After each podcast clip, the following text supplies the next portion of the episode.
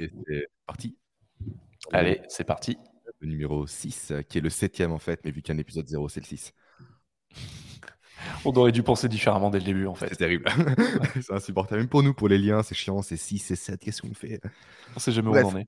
Épisode logiquement court cette semaine. Va-t-on y arriver? Je sais pas, c'est un peu le défi qu'on s'est lancé. Euh, épisode qui vient non pas de nous cette fois-ci, du moins l'idée ne vient pas de nous, mais d'un ami à moi qui est euh, auditeur et qui est futur papa. Donc euh, salut Seb, je sais que tu nous écoutes et qui m'a demandé simplement si on pouvait faire ou non un épisode sur comment préparer l'arrivée d'un bébé. je sais pas, je sais pas dans quoi on se lance parce que c'est un moi, moi je sais moi, moi je sais. Mais parce que j'ai eu la, chance ou le malheur, je sais pas, d'avoir deux enfants, donc j'ai pu préparer pour le deuxième. Chance. Et bien sûr, c'est une chance. Et euh, du coup, j'ai pu me préparer effectivement pour le deuxième. Toi, euh, là où toi, tu n'as eu qu'un seul enfant. Mm. Donc forcément, euh, tu te prépares certes, mais généralement, la préparation que tu fais de base ne suffit pas. On est bien d'accord. On pensait se préparer avec Aurélie pour l'arrivée de Nathan du premier, mais on a vu que non, non, non, c'était pas assez quoi. Donc ouais, j'ai tiré des leçons avec Aurélie par rapport à ça. On a trouvé des solutions pour bien se préparer. Est-ce que ce sont les meilleures solutions? Je ne sais pas. Est-ce qu'on va faire un troisième enfant pour vérifier? Je ne pense pas. Mais j'ai déjà des choses à partager aujourd'hui. Sachant que là, tu vois, je pense qu'il y, a aussi un point qui est intéressant à souligner qu'on n'a jamais partagé. Tu es indépendant et Aurélie aussi. C'est vrai. Vous êtes tous les deux, vous êtes, vous êtes tous les deux indépendants. Donc l'organisation est d'autant plus primordiale dans ce cadre-là, quoi. Complètement. Elle, c'est une maman preneuse. Ouais, c'est ça, ouais, c'est ça. Mais avant de commencer, je voulais partager un truc euh, dont je t'ai pas parlé, et je crois que j'en ai parlé à personne, même pas Aurélie, parce que je pense qu'elle me tuerait. Euh, Aurélie était partie en intervention en, séminaire euh, la semaine dernière, et Nathan m'a dit en fait le, lundi matin, même pas le dimanche soir, comme quoi il avait une tombola, pas une tombola, il avait reçu une petite peluche qui se partage en fait dans la classe. Il faut raconter des histoires avec la peluche, toi. La prendre en photo durant le week-end, etc. Machin, machin. Lui me dit ça le lundi matin. Tu vois, à partir de là, en fait, comment faire ça de façon rétroactive, c'est pas possible. Donc j'ai pris des photos un peu à l'arrache, j'ai demandé à nous de faire pareil. Et arrivé au bureau, j'avais tellement de boulot, je me suis dit merde, j'ai pas le temps de faire un truc détaillé, un pitch vraiment sympa. Qu'est-ce que j'ai fait? J'ai fait chat GPT. Raconte-moi l'histoire de Nathan et de Loulou, la petite peluche, de leur week-end passé, etc. j'ai pas qui mamie. Et du coup, chat GPT. Donc, qu'est-ce que c'est? C'est l'intelligence artificielle qui peut vraiment créer des choses pour soi quand on pose des questions, quand on présente des situations. M'a créé l'histoire de A à Z. J'ai oh repris quelques petites modifications. J'ai copié-collé ça sur une page Word. J'ai mis les photos. J'ai imprimé, c'était plié. Donc, l'intelligence artificielle peut aider également les papapreneurs. ah ouais, c'est pas mal, ça, tu me l'avais jamais dit.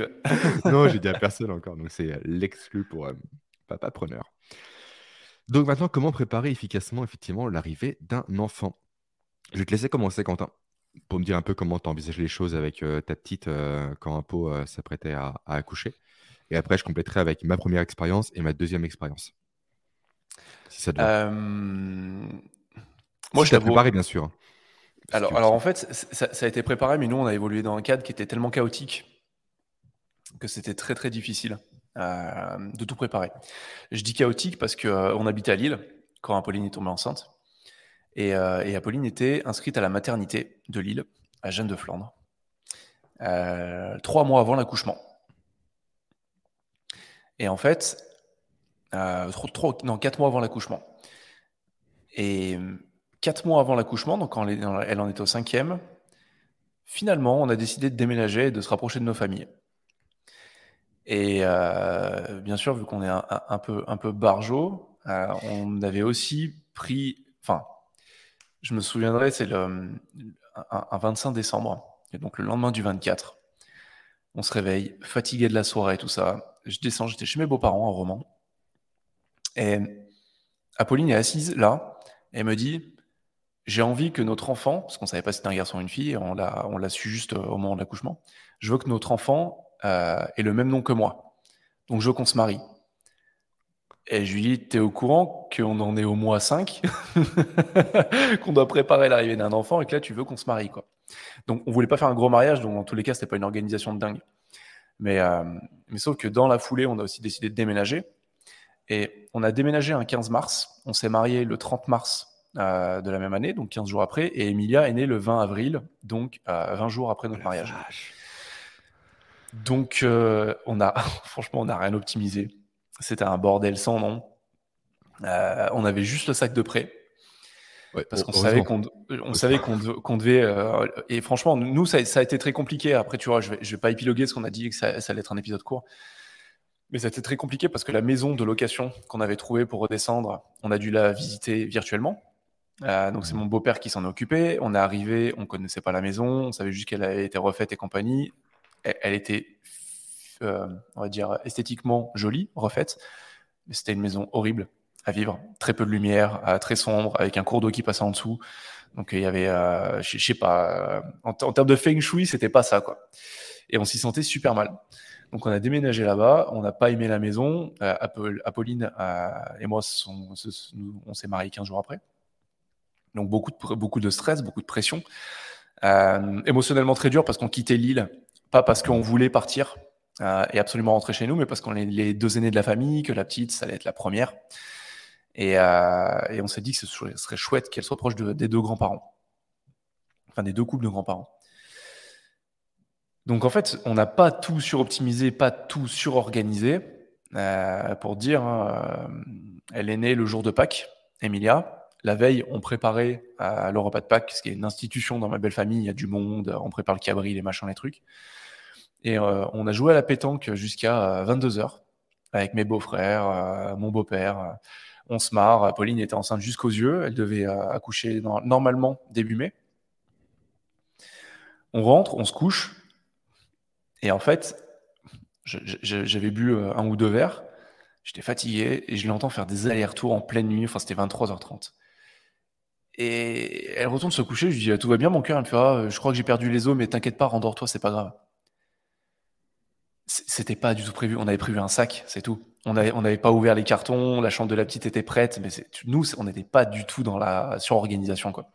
On a mmh. évolué à travers le chaos. Euh, sur tout le déménagement, le mariage, la naissance de la petite.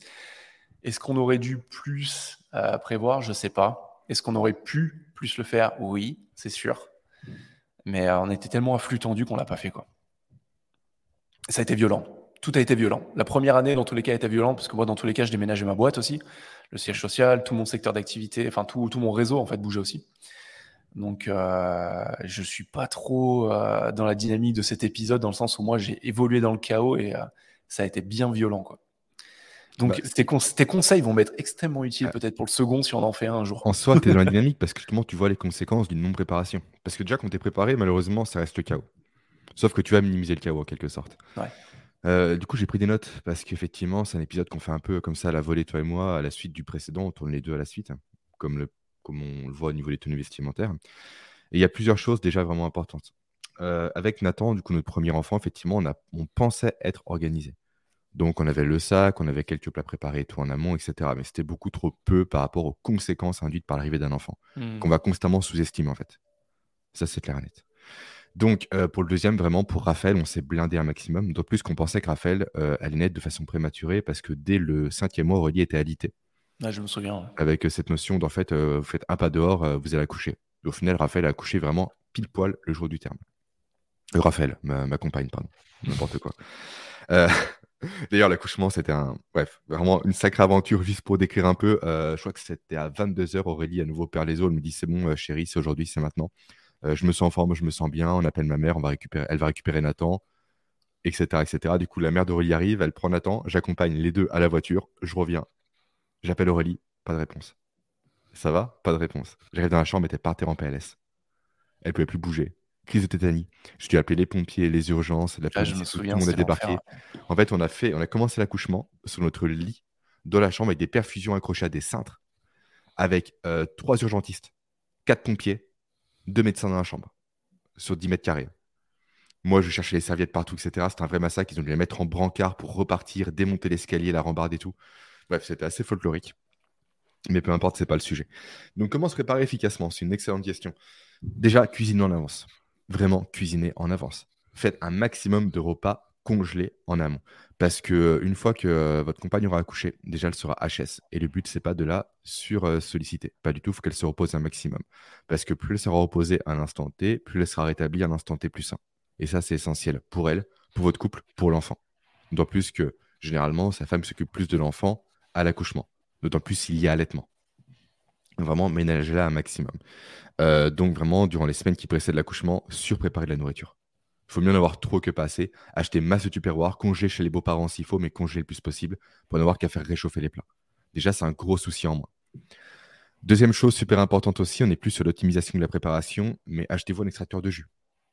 On parlait un peu de jus de fruits dans l'épisode précédent avec Quentin, mais l'inverse qui est vraiment intéressant, contrairement au jus de fruits, sont les jus de légumes. Hmm. Donc typiquement, vous mettez euh, des carottes, vous mettez des betteraves, de la mâche et une pomme dans un jus, ça fait un condensé de micronutriments. Pourquoi c'est intéressant? Parce que la maman en accouchement perd beaucoup de sang. Ça demande un effort considérable. Et toute l'énergie également euh, qu'elle va recumuler va être donnée à l'enfant en cas d'allaitement. Hmm. Donc, minéraliser un maximum votre compagne. Et vous aussi, il y en a besoin. Ce que tu dis, c'est hyper intéressant parce que tu vois, on parle beaucoup du baby blues que les femmes euh, subissent après l'accouchement. Euh, et on parle beaucoup donc de la, fameuse pente hormonale et on, lit ça à la perte d'hormones. Sauf qu'en fait, on se rend compte aujourd'hui qu'il y a de plus en plus d'études qui sont menées sur le sujet, sur l'impact de ce manque de la déminéralisation en fait du corps, la mm. perte de nutriments, la perte de vitamines et euh, le, le changement du microbiote lors de l'accouchement. Ah oui, bien sûr. Et que tout ne serait pas lié que aux hormones. Tu vois, à chaque mm. c'est normal, il faut attendre que les hormones se remettent en, en, équilibre, euh, en symbiose, mais il y, a, du vrai, mais il n'y a pas que ça. Donc ce que tu dis est hyper intéressant, parce qu'aujourd'hui on se rend compte qu'effectivement une, alimentation où tu mets euh, l'accent sur les, les, micronutriments, sur les vitamines, les antioxydants et compagnie est super important. La nourriture fermentée. Ah oui. Excellente. Pour, pour rebalancer le microbiote. Tout ce qui est prébiotique et probiotique, essentiel. Donc voilà, c'était juste une petite aparté euh, par rapport à ce que tu dis. Je voulais rebondir parce qu'effectivement, c'est hyper intéressant. Et les recherches aujourd'hui montrent que c'est pas que les hormones, mais que vitamines, nutriments euh, sont essentiels pour euh, faciliter le retour à la normale, en fait, de, la maman. Et dans ce sens-là, si vous pouviez apporter de la nourriture à votre compagne à l'hôpital, parce que les plats de l'hôpital, désolé, je vais le dire vulgairement, mais c'est de la merde. C'est que du pain blanc, c'est que des choses sous vide, etc. Ce n'est pas reminéralisant, il n'y a pas de micronutriments. C'est uniquement des calories. Tout est surcuit, donc dans tous les cas, il n'y a plus rien. Tout est surcuit, tout est cramé, c'est pourri. Donc vraiment apporter des jus de légumes. Et contrairement aux plats préparés, jus de légumes, ça fait le jour J à consommer maximum 24 heures. Sinon, ça ne sert plus à rien. Donc faites-en, faites-en, faites-en. Ça coûte cher un extracteur, c'est entre 200 et 400 euros, je dirais, mais c'est essentiel. Même pour la suite, en tant que papa preneur, faites-vous des shoots de jus de légumes. Pas de fruits à nouveau, mais de légumes. En fait, vous allez simplement, en retirant les fibres, euh, permettre à votre corps d'assimiler très rapidement tous les micronutriments que ça contient. Et c'est juste génial comme truc. En plus, c'est tellement bon, quoi. Donc ça, aussi les produits fermentés, comme tu l'as dit, Quentin, kéfir, kombucha, chou choucroute, euh, tout ça, c'est extrêmement bon. Les épices aussi, c'est minéralisant, etc. Hmm. Donc vraiment, déjà, plat congelé, jus de légumes. Ensuite, euh, autre élément vraiment important, je dirais, c'est le fait de se faire aider un maximum à la maison. Euh, il y a des aides quand une femme accouche, notamment des fermes de ménage, selon les départements, etc., qui sont quasiment gratuites. Je crois que ça nous coûtait 2 euros l'intervention à chaque fois, ce qui est ridicule. Une femme qui vient chez vous pendant potentiellement deux mois. Pendant deux mois, vous ne faites pas le ménage. Votre compagne non plus. Et juste, c'est royal en fait de déléguer ça. C'est un coût supplémentaire, certes, mais qui est ridicule à nouveau. Et même s'il n'y a pas cette aide-là, prenez une femme de ménage. C'est défiscalisé. Ça vaut le coup et c'est une charge en moins pour vous, pour votre compagne, pour votre business, pour votre enfant. Donc juste offrez-vous ce luxe-là et à nouveau, c'est pas si cher que ça quand on réfléchit. Autre élément important, l'épisode va être court, hein. je suis presque en mode liste de tâches, j'en ai conscience, mais c'est vraiment comme ça que je pense que le sujet est le plus facilement abordable, on va dire. Bien sûr. Autre élément important, c'est de solliciter la famille un maximum quand elle est proche. Forcément. C'est pour ça qu'on était redescendu de l'île à la base. Voilà. C'était de se dire aussi, nous, on est tous les deux moins indépendants. Apolline, pas du tout, mais, mais elle euh, cadre, euh, cadre dans une boîte de conseil. Mm. De se dire, on a des vies assez, euh, assez chargées on voulait rester à Lille, mais à un moment, stratégiquement, est-ce que c'est est -ce c'est jouable? Tu vois, moi, à côté développement business, parce que tu as quand même un certain engagement, une certaine intensité à tenir euh, pour faire maintenir ton, ton business dans, dans, ces moments de, qui sont intenses. Et, euh, et c'est aussi pour ça, effectivement, qu'on est redescendu, de se dire, au moins, on est proche de la famille. On sait mm. qu'on peut avoir du backup. C'est essentiel. Alors déjà, la famille, euh, je dirais, comptez sur elle au retour de la mat, pas à la mat. Je suis désolé, mais peut-être que je peux choquer, mais moi, j'ai un avis assez tranché par rapport à ça personne à la mat, à part le papa. C'est trop épuisant pour la maman. La maman a très peu de temps de repos. Il faut qu'elle les garde et qu'elle les conserve. Si dès que le petit dort ou la petite dort, quelqu'un arrive dans la chambre avec le grand sourire, ah, ça va bien, etc., plein de parfums, ultra stimulant pour l'enfant, pour la maman, la mère va être tranquille à ce moment-là. Peut-être la maman de la maman, peut-être potentiellement oui. Et c'est quasiment tout. Ça peut choquer, j'en ai conscience, mais vraiment, la maternité pour moi, c'est un concours où la mère doit se reposer un maximum. Je sais pas ce que tu en penses, tu partages dans mon avis, Quentin? Nous, on avait, on avait, fait passer un peu plus de monde, mais parce, que, mais parce qu'Apolline était restée, euh, était restée 4 jours, finalement. Euh, parce que la petite mangeait pas beaucoup. Donc on était resté, on était resté 48 heures de plus. Mais les 48 premières heures, ouais, c'était que on avait fait venir que mes beaux-parents et mes parents. Et en se disant non, pas les grands-parents, enfin pas les arrière-grands-parents pour le coup de la petite, c'est pas nos grands-parents, pas trop les frères et sœurs, on voulait éviter un max de monde. Même votre compagne, mettez-vous à sa place, quoi. Elle vient de donner un effort surhumain. Hmm. Elle n'est pas apprêtée, elle est décalquée, elle est fatiguée, elle va être tranquille. Foutez-lui la paix, quoi. Ah, moi, je me souviens, Pauline, elle voulait pas. Elle dit non, non, je veux, je veux pas de monde, je veux personne, ça me saoule, je veux rester tranquille. on a de la chance avec le deuxième, c'est qu'il y a eu le Covid. Du coup, la restriction était levée, mais on s'est dit, bah non, en fait, non. Vous venez pas parce qu'il y a Covid. Hmm. C'est entièrement faux, mais moins comme ça, la personne se justifier. C'est aussi l'avantage de, cette pandémie mondiale. Euh, donc ça, vraiment, c'est important, je pense. Respecter, effectivement, peut-être plus ce que veut la compagne, mais minimiser les visites un maximum. Vraiment un maximum. Euh, autre élément vraiment important, je pense, qu'est-ce que j'ai marqué? Ah oui, du coup, la famille, on la met à l'écart façon de parler à la maths. Par contre, on la sollicite quand on revient à la maison. Ça veut dire quoi? Si quelqu'un vient à la maison, ça paraît un peu dur, un peu dogmatique, j'en ai conscience, mais du coup, d'apporter un plat, quelque chose qui est prêt, une aide en fait pour la famille potentiellement, elle vient, la, la belle-mère vient avec un gratin. C'est con, mais ça dure 3-4 jours. Hmm. C'est encore ça en moins à faire. Euh, faire un brin de vaisselle, faire les courses à votre place. Votre famille va en course, dites-lui OK, non, on peut pas. Peux-tu me prendre ça, ça, ça et ça en plus que tu m'apporteras la prochaine fois que tu viens? Vraiment, compter sur les autres. C'est comme dans le monde occidental, on s'est vraiment euh, détaché du côté tribu. Il y a une expression qui dit souvent il faut une tribu complète pour un village pour élever un enfant. En fait, ce qui est vrai, c'est qu'il faut un village pour effectivement aider la famille à élever un enfant dans les tribus encore, on va dire, euh, africaines ou autres, les enfants sont pas toujours avec les parents, ils sont avec la tante, le cousin, les voisins, etc. En fait, l'enfant va de maison en maison pour que la, maman puisse se soulager, puisse se reposer aussi un maximum. Donc ça, c'est quand l'enfant est grand, mais quand l'enfant est plus petit, c'est toutes les tantes, qui viennent à la maison pour aider la famille. Il faut qu'on puisse reproduire ça aussi à notre niveau. Peut-être pas surexploiter parce que c'est plus compliqué chez nous, on a constamment un peu du temps qui est chargé, mais quelqu'un vient un week-end, c'est pas uniquement de faire coucou à l'enfant et partir, c'est pour apporter de l'aide. Mmh. de, manière, de manière beaucoup plus large, de manière beaucoup plus large. Euh, tu vois, on parle des, euh, des zones bleues, c'est ces fameuses, ces fameuses zones où euh, il y a plus de centenaires qui sont, qui sont condensés. Et pendant très longtemps, on parlait de la qualité de leur vie, de la, la qualité de leur nutrition, du fait que ce soit des, des zones comme à Okinawa, au Japon, où ils sont beaucoup en mouvement. Mais aujourd'hui, on se rend compte que sociologiquement, c'est là où il y a le plus gros impact que les personnes qui vivent le plus vieux, comment, qui, vivent les, euh, enfin, qui, ont, et qui vivent le mieux surtout, c'est pas, pas qu'une question de, mourir tard, mais c'est de, de, mourir dans les meilleures conditions, euh, ont des liens sociaux très forts. Et tu as la plus grande étude sur le bonheur, justement, qui, a été, euh, qui est sortie, elle a duré 50 ans ou 60 ans. les résultats ont été révélés il y a 4-5 ans. C'était une étude d'Harvard, où ils ont suivi des diplômés d'Harvard pendant toute leur carrière, toute leur vie, pendant 50 à 60 ans. Et ils se sont rendus compte qu'en fait, c'était pas le salaire, c'était pas la qualité de la vie, c'était pas euh, ce que les gens mangeaient, c'était pas le niveau de sport, c'était pas euh, l'épanouissement personnel entre guillemets qui faisait que tu avais une vie heureuse et, et, et, euh, et longue, mais c'était la qualité de tes relations. Mm. Donc effectivement, aujourd'hui, on, on, est beaucoup dans une société euh, d'individualisme, où en tout cas on favorise l'individualisme, mais que ce soit pour, on va dire, vivre heureux se développer correctement, mieux comprendre ses émotions aussi, on a besoin d'être entouré de personnes. Et ça, ça c'est cette notion de clan, de clan qui a, qui a perduré pendant des millénaires, mm. qu'on a complètement perdu aujourd'hui et qu'il faudrait retrouver complètement. Je suis entièrement d'accord avec toi. Pour élever un enfant, c'est pas une personne qu'il faut ni un couple, c'est un village. Et ça, il faut l'aborder du coup avant l'accouchement. Et pas prendre les gens à défaut le jour de l'accouchement en fait. Mm. Dès le début, on aura besoin de vous. à semer des graines, quand on a besoin de vous, c'est le moment ou jamais. On ne demande pas à la lune, juste apporter un plat cuisiné, faites nos courses. Et mmh. juste ça, ça peut changer votre vie. Vraiment, ça peut changer votre vie. Euh, également, se supplémenter en vitamine D, c'est important. Parce qu'une maman, forcément, qui vient d'accoucher, ne sera pas même d'aller dehors à euh, 24 s'exposer au soleil, non. Pourtant, c'est une vitamine qui est essentielle.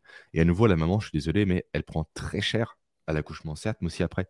Parce que, notamment avec l'allaitement, je veux dire. Hein. parce que tous les bons euh, nutriments, etc., vont en priorité à l'enfant et pas à la maman.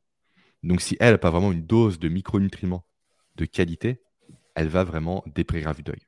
Hmm. Et ça, il faut mieux éviter. Parce que vous aussi, de façon égoïste, vous allez en pâtir. Parce que si votre compagne est constamment fatiguée durant les six mois qui suivent l'accouchement, qui c'est qui va gérer la maison? C'est vous. Qui c'est qui va gérer votre business? Eh bien, c'est plus personne. Donc c'est peut-être égoïste de parler comme ça, mais juste prenez soin de votre compagne, déjà pour qu'elle aille mieux et aussi pour votre business. Hmm. Vraiment, il faut mieux sacrifier votre temps dans les deux mois qui suivent l'accouchement à vous dédier à votre compagne et à bosser le minimum possible. On pourra parler dans un prochain épisode de comment également anticiper le fait d'arrêter le travail, parce que c'est un, sujet vraiment important en tant que papa-preneur, plutôt que de se dire à nouveau, on est entre deux eaux, où on s'occupe pas trop d'elle, un petit peu, on gère un peu le business, au final, ça dure six mois, un an. Et là, tout le monde y perd. Et en plus, ça peut créer des tensions dans le couple, et même au niveau de l'enfant, ça peut créer des problèmes, on va dire, cognitifs et évolutifs par la suite. Ouais, puis en fait, on en revient à cette notion d'engagement, c'est que tu es nulle part. T'es pas dans ton business, t'es pas dans ta vie de famille, t'es pas dans ton rôle de père, t'es pas dans ton rôle de, chef d'entreprise, t'es es nulle part. Mm. Euh, et, c'est cette notion de switch qui est toujours hyper importante de dire, euh, soit t'es 100% on quelque part, soit t'es 100% off. Et quand t'es entre les deux, c'est là où tu te nourris en fait. Oui, complètement, oui. Et l'autre élément aussi, du coup, on est plus post-accouchement nouveau, c'est, euh, on l'a déjà dit Quentin, on l'a déjà évoqué en épisode, mais ça me paraît essentiel, c'est faites des siestes. Mm. Ne cherchez pas à tirer sur la corde parce qu'à nouveau, vous allez en pâtir. Tu vois, c'est hyper important ce que tu dis parce que je me souviens que, alors moi, je me suis toujours, euh, j'ai une relation sommeil qui est, euh, où c'est ma priorité. Je sais que si je dors mal, il suffit qu'il manque une demi-heure de sommeil et je suis dans le jus. J'ai pas besoin de beaucoup de sommeil, mais il suffit que j'ai une demi-heure de sommeil de moins mmh. et, et j'empathie directement. Ma femme est beaucoup moins comme ça. Donc, elle est beaucoup moins à cheval sur son sommeil. Le truc, c'est qu'en fait, tu crées des habitudes aussi par rapport à ça. Et je me souviens qu'après l'accouchement, quand la petite dormait, moi, le seul truc qui m'obsédait, c'est la petite ne fait pas de bruit, je vais dormir. Je m'en fous que ce soit 14h, je m'en fous que ce soit 11h du matin, je m'en fous que ce soit 16h. C'est plus une question de temporalité. C'est une question de dire, j'ai besoin de sommeil, je le prends quand il se pointe. Et ma femme était au début dans une autre dynamique. De se dire, ouais, je suis naze, mais j'ai envie euh, de faire le ménage. Donc, tu vois, par exemple, d'où euh, l'intérêt d'avoir euh, une femme de ménage. Je ne connaissais pas cette, euh, ces aides dont tu parlais. Ça dépend du département, encore une fois, mais c'est un élément qui sera évoqué dans une formation qu'on fera un jour avec Quentin sur le sujet. Mais il faut qu'on puisse évoquer également les aides auxquelles on a le droit quand on n'est pas preneur et quand on vient d'avoir un enfant ou quand on a un enfant depuis X temps. c'est essentiel parce que déléguer toutes les tâches compliquées qui vous, vous prennent du temps et vraiment n'apportent pas de valeur ajoutée par rapport à votre quotidien, il faut le faire. Mmh. Mais tu vois, ouais, donc euh, ma, femme était toujours dans cette optique de j'ai envie de faire un truc pour moi. Tu de prendre du temps pour moi, de prendre mmh. soin de moi, d'aller faire un tour, de machin. Et je lui dis, je comprends. Mais sauf qu'en fait, tu, tu, vas, tu vas le payer derrière. Parce que tu vas prendre soin de toi pendant euh, peut-être une demi-heure, une heure, mais quand la petite, elle va, elle va se réveiller, toi, tu seras pas reposé. Et après, on est reparti pour un round euh, de coliques, de machin, de trucs. Et il faut être reposé parce que nerveusement, émotionnellement et physiquement, c'est rude. Nous, ce qu'on s'est dit, Coralie, c'est un peu le pacte qu'on a fait ensemble. En fait, quand une femme, euh, là je reprends l'allaitement parce que Coralie a beaucoup allaité, elle gère beaucoup de prolactate, en fait, euh, de prolactine aussi. Et du coup, ce sont des hormones qui facilitent également euh, le fait de rester éveillé, d'avoir plus d'énergie pour donner à manger à l'enfant, notamment la nuit. C'est le rôle d'une mère, c'est physiologique, c'est hormonal, c'est comme ça, et tant mieux. Du coup, on s'est mis d'accord sur le fait que moi, je puisse dormir la nuit. Du coup, on dormait séparément. Elle avec l'enfant, moi, bon, en tout cas, c'était le plan idéal. Je dirais après ce qui s'est passé, mais moi sur le canapé ou moi dans un autre lit, peu importe.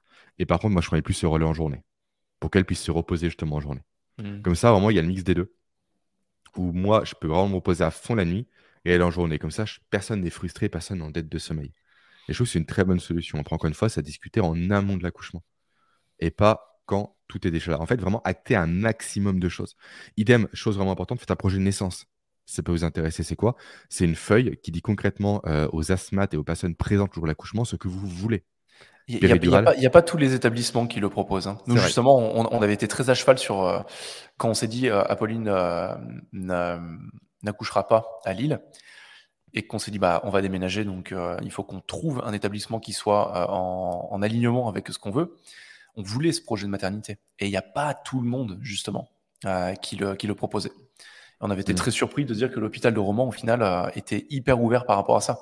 Et c'est un vrai plaisir, effectivement, de dire que tu peux choisir, entre guillemets, en tout cas avoir plusieurs options, plutôt que, euh, par exemple, à l'hôpital de Grenoble, moi qui suis grenoblois, juste à côté, c'est l'usine. Il n'y a pas de projet de maths. Tu arrives, tu couche, point barre. C'est sur les étriers et mmh. c'est tout. Quoi.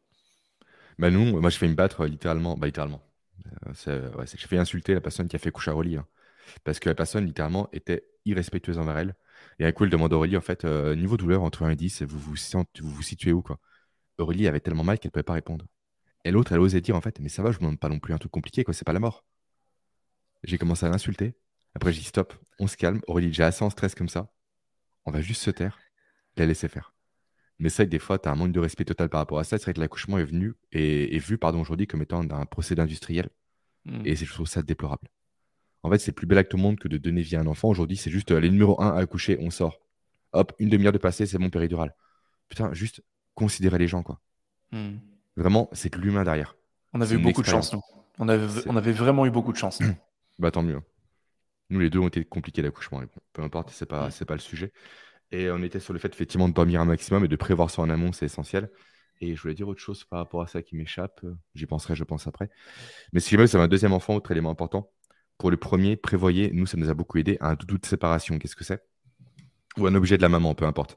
En fait, le premier enfant va te séparer de sa maman durant potentiellement un, deux, trois jours. Ce qui est très compliqué. Encore plus, c'est l'arrivée d'un deuxième enfant. Ce qui crée de la jalousie. Donc, dire en fait, la maman donne un objet à l'enfant, au premier enfant. Tiens, t'as ton objet.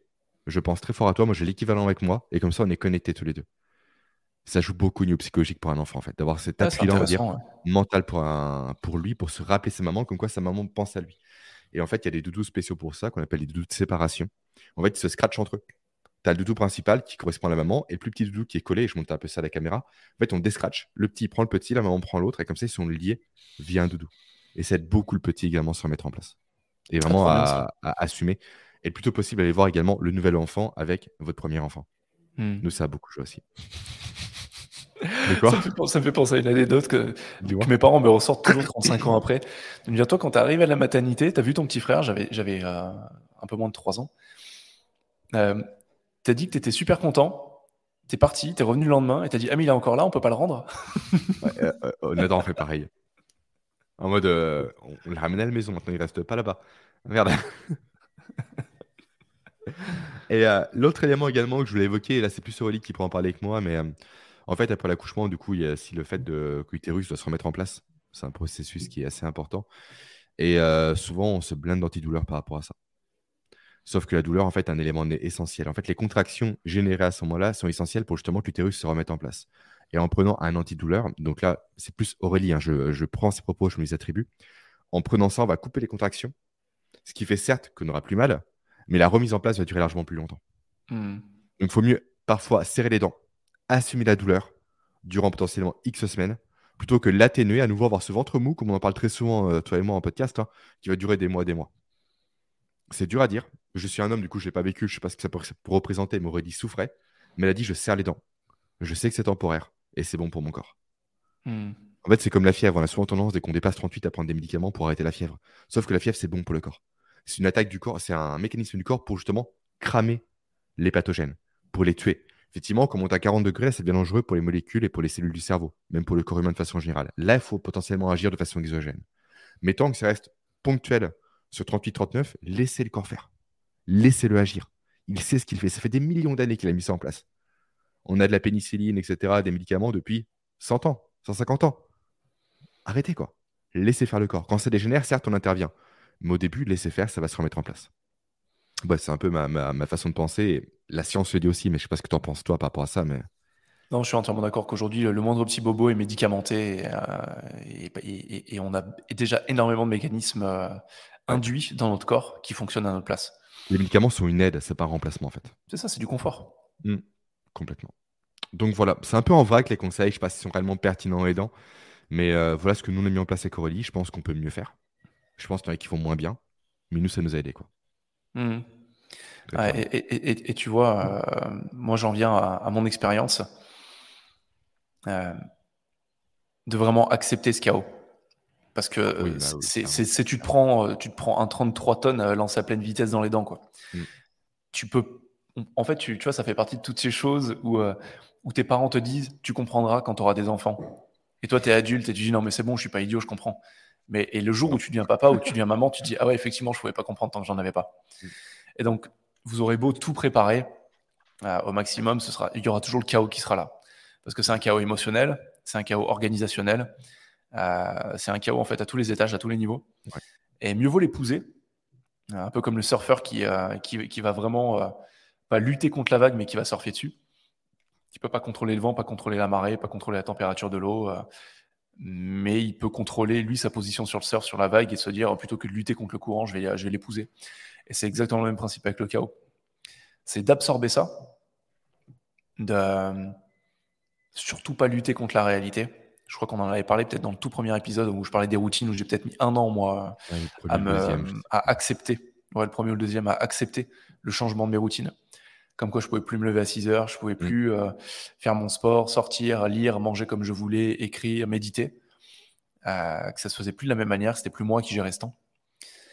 Et, vraiment absorber ce chaos, l'épouser du, mieux, du plus mm. que vous pouvez en fait.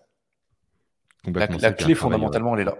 C'est qu'il y a une dimension logistique dont j'ai beaucoup parlé, mais aussi une dimension psychologique qui est essentielle. Mm. Juste se dire en fait accepter comme c'est et ne pas lutter contre.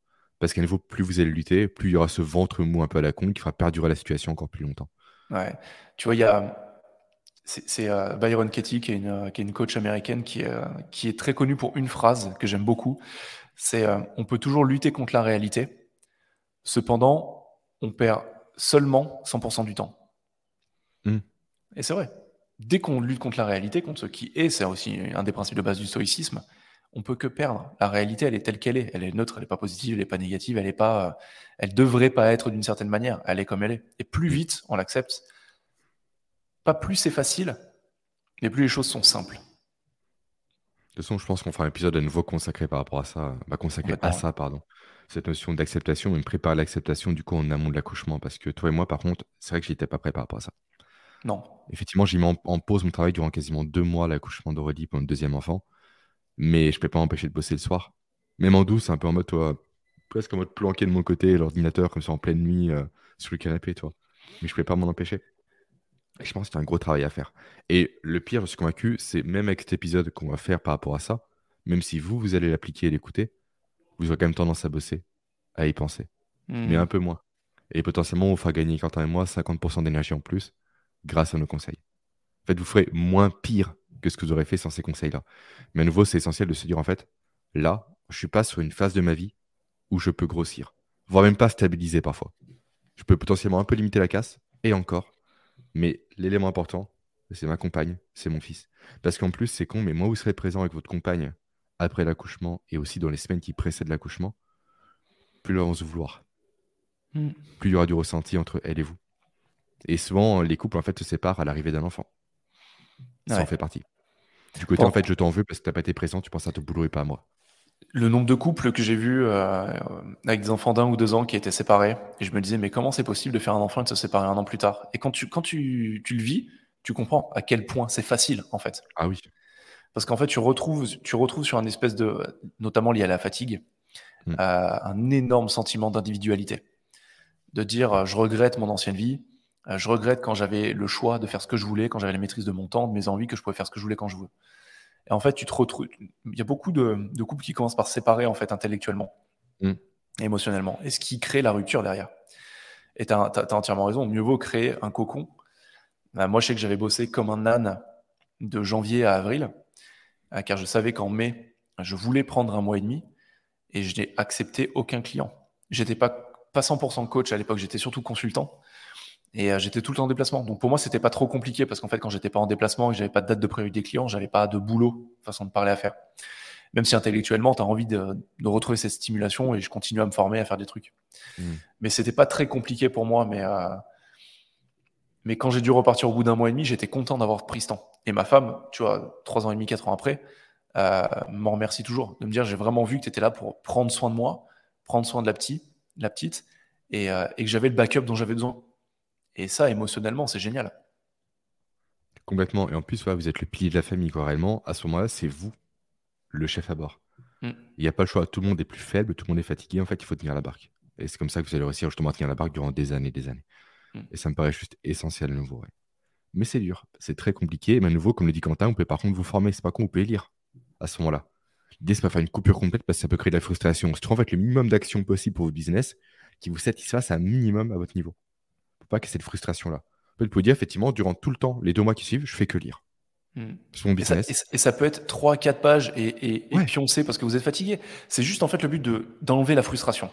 De ne hmm. pas se dire, j'ai rien foutu, je suis à la ramasse. Le but, c'est d'arriver à la fin, de se dire, je suis content d'avoir pris ce temps pour ma femme, pour moi, pour notre nouvelle famille naissante à trois. Et, et je suis content de reprendre le boulot. Mais sans la frustration de se dire, putain, j'ai rien foutu, euh, je suis dans la merde, mon, ma boîte va s'effondrer. Vraiment d'arriver à jauger cette frustration. Et presque à l'inverse, préparer la suite. Vous pouvez vous dire, en fait, je vais amener mon petit en poussette durant euh, potentiellement une demi-heure, une heure. Ma compagne se repose. J'écoute un podcast pendant ce temps-là. Un podcast, un audiobook ou autre. Je prends des notes. Et du coup, j'ai une liste d'actions à faire quand je vais repartir sur mon business. En fait, presque voir ça comme une notion de prise de recul par rapport à son activité pour tester les choses. C'est vraiment analyser ce qu'on a fait précédemment. Plus sur un travail intellectuel que manuel en quelque sorte, mais plus dans l'intellectualisation que l'action. On prépare la rentrée, on prépare le retour pour attaquer fort. Plutôt qu'à mmh. nouveau être dans un ventre mou, on n'attaque pas vraiment, on reste sur les bases d'avant, on n'évolue pas, on stagne. Là, c'est de l'introspection. C'est presque un avantage, quoi. Mmh. Profiter de ce temps-là. Et en plus, comme le dit Quentin, effectivement, euh, pour rebondir par rapport à cette notion de séparation, ce qui est compliqué au début avec un enfant, c'est que ça sert à rien. Très clairement, ça ne fait que pleurer, que crier, que se réveiller. Et en fait, il n'y a pas d'interaction. Donc vraiment, profitez de votre compagne un maximum. Commencez à, à, nouer des liens avec votre enfant un maximum, même s'il n'y a pas de retour à l'instant T. Les retours mmh. arriveront plus tard. Pourquoi? Parce que plus vous avez passé de temps avec votre enfant, à faire du pot à pot, à jouer avec lui, à créer de la confiance, à le faire rire, à le chatouiller, plus vous allez créer de connexions ocytocinergiques, de l'ocytocine entre lui et vous, qui est l'hormone du, bien, du, et du plaisir. Et plus la relation, plus tard que vous avez avec votre fils ou votre fille, sera forte et consolidée. Et ça, c'est essentiel. Et on voulait faire un épisode court, on est à nouveau à 36 minutes. On, va, on va laisser tomber. on arrête. on, va arrêter de balancer de trucs, de se dire on fait des épisodes courts, on est juste incapable. ça aussi, tu vois. Voilà un peu nos, accepter la réalité. Ouais. Oui, voilà, à nouveau, voilà, on a remarqué, Quentin et moi, qu'on ne peut pas nager contre le côté épisode court. On peut pas. Du coup, on voilà, sort la vague, on reste sur les 40 minutes. très bien. on, est fait pour ça, et puis ce sera comme ça, c'est tout. Donc maintenant, préparez-vous à des épisodes de 30-40 minutes, plus de surprise. C'est mon ami qui m'a dit, effectivement, euh, qui m'a incité à faire ce sujet-là, m'a dit, en fait, j'aime les podcasts de 3 heures. Pourquoi vous faites pas un podcast de 3 heures? Bah, On n'abuse pas Seb non plus. Mais voilà, déjà 40 minutes, c'est déjà bien. En vérité, de quart d'heure, c'est fini. On passe sur 40 minutes à 1 heure. Et c'est très bien comme ça. Merci Quentin. Toi, mine de rien, tu as apporté des gros, des gros éléments intéressants, notamment au niveau mental, auquel je n'avais pas pensé moi à la base. Donc, effectivement, il y a deux plans le côté logistique avec nourriture, jus de légumes, famille qui peut aider, et le côté mental, le côté acceptation, potentiellement faire un plan pour la suite en se formant. En fait, on se dit, OK, là, pendant deux mois, je ne vais rien faire. Je prépare mes contenus à écouter durant deux mois ou à lire durant deux mois. Et je fais que ça. Et je ne suis pas frustré de me dire, OK, mon petit pleur, bah, j'arrête, je me marque page, je ferme le livre, je vais vers lui, je le console, je donne à manger, je vais me balader, je reprends le bouquin ou je me repose. En mm. fait, c'est une, une période de formation pour vous, plus que d'action. Il faut le voir comme ça, je pense. Quand on est dans l'entrepreneuriat, on est beaucoup dans cette idée de, de la seule culture où il faut faire, faire, faire, mm. faire, faire tout le temps. Mais la vie fonctionne pas comme ça. Il y a des moments de croissance où on a besoin de prendre du recul, où on a besoin de réfléchir, on a besoin vraiment de découvrir ses angles morts, de prendre du temps pour soi, pour grandir intellectuellement, émotionnellement, pour voir les choses un peu différemment, de ralentir. Et c'est ce qui mm-hmm. permet de mieux repartir. Mais si on est tout le temps en flux tendu dans la production pure et dure, on n'a jamais le temps de prendre du recul nécessaire. Et, ces phases, justement, sont des phases de vie. Il ne faut pas oublier, on en parlait dans l'épisode précédent par rapport au sport, à l'énergie, il y a beaucoup d'entrepreneurs qui sacrifient énormément de choses, leur vie en général au détriment, euh, eux ils le voient au profit, mais c'est plus au détriment de leur vie professionnelle. Mais la, vie, c'est avec un V majuscule. Il n'y a pas que votre entreprise, il n'y a pas que votre projet professionnel. La vie est beaucoup plus profonde que ça. Mmh, heureusement. Et, dans la naissance, il y, a, un aspect familial, il y a un aspect émotionnel, il y a un aspect aussi spirituel. Parce qu'on voit ce que c'est la vie, on voit ce que c'est une petite vie, on voit sur quoi ça, sur quoi ça, repose. Et aussi, nous, en tant qu'êtres humains, c'est un gap de croissance monumental. Tu vois, moi, je pense qu'il y, a les deux plus gros euh, accélérateurs de croissance dans la vie, c'est la parentalité et la création d'entreprise. Mmh c'est les deux plus gros leviers de croissance parce que ça te fait comprendre énormément de choses sur toi. Ça te renvoie en fait à plein de tes, de, tes biais cognitifs, mais aussi de tes biais comportementaux en général. La manière dont tu te comportes, tous tes angles morts. Ils sont tous révélés au grand jour dans l'entrepreneuriat avec la parentalité. Ouais. Complètement. Tout est exacerbé un maximum. Mais j'ajoutais également de façon moins joyeuse la maladie. Mais ça, c'est autre chose. Aussi. mais bon, c'est beaucoup moins joyeux d'un coup. Merci Quentin pour euh, cet épisode. Donc, euh, si jamais comme ça, vous avez des, euh, idées, des thématiques que vous souhaitez qu'on aborde avec Quentin, n'hésitez vraiment pas. On en a plein, nous, hein. on en a plein, plein. Mais juste, une aide extérieure peut être sympa des fois, parce qu'on ne pense pas à tout, très clairement. Et on n'a pas connu également les mêmes problématiques que vous, vous allez connaître. Donc, ça peut aussi nous aider potentiellement de les traiter grâce à vos suggestions. Et c'est comme d'habitude, hein, le, le célèbre abonnez-vous, aimez, partagez à un papa preneur. Ça peut être super. Allez-y à fond, on vous répondra toujours. Contactez-nous, on se fera un plaisir de vous répondre. Et l'email est justement en description à la fois de la vidéo YouTube et du podcast Papapreneur. Et maintenant, on vous dit à la semaine prochaine, sauf imprévu pour un épisode sur une thématique qu'on n'a pas encore à l'esprit. Mais elle nous viendra très rapidement. Il suffit d'une nuit avec un enfant pour comprendre ce qu'on a à vous raconter. Il y en a, plein sur le Notion, t'inquiète pas. Allez, salut à tous. Et euh, bientôt, des, des, invités arrivent aussi sur le podcast. Ah oui, c'est vrai. On a plusieurs invités à vous prévoir. Euh, ça, va être sympa. C'est ça, ça va être très sympa. Très, très sympa. Pour découvrir un peu d'autres papapreneurs et comment eux ont géré un peu la parentalité ou n'ont pas su gérer. On verra bien comment eux post-rationalisent un peu tout ça. Allez, à très vite. on vous laisse parce qu'on a dépassé 40 minutes. Allez, à très bientôt. à très vite. Ciao. Ciao.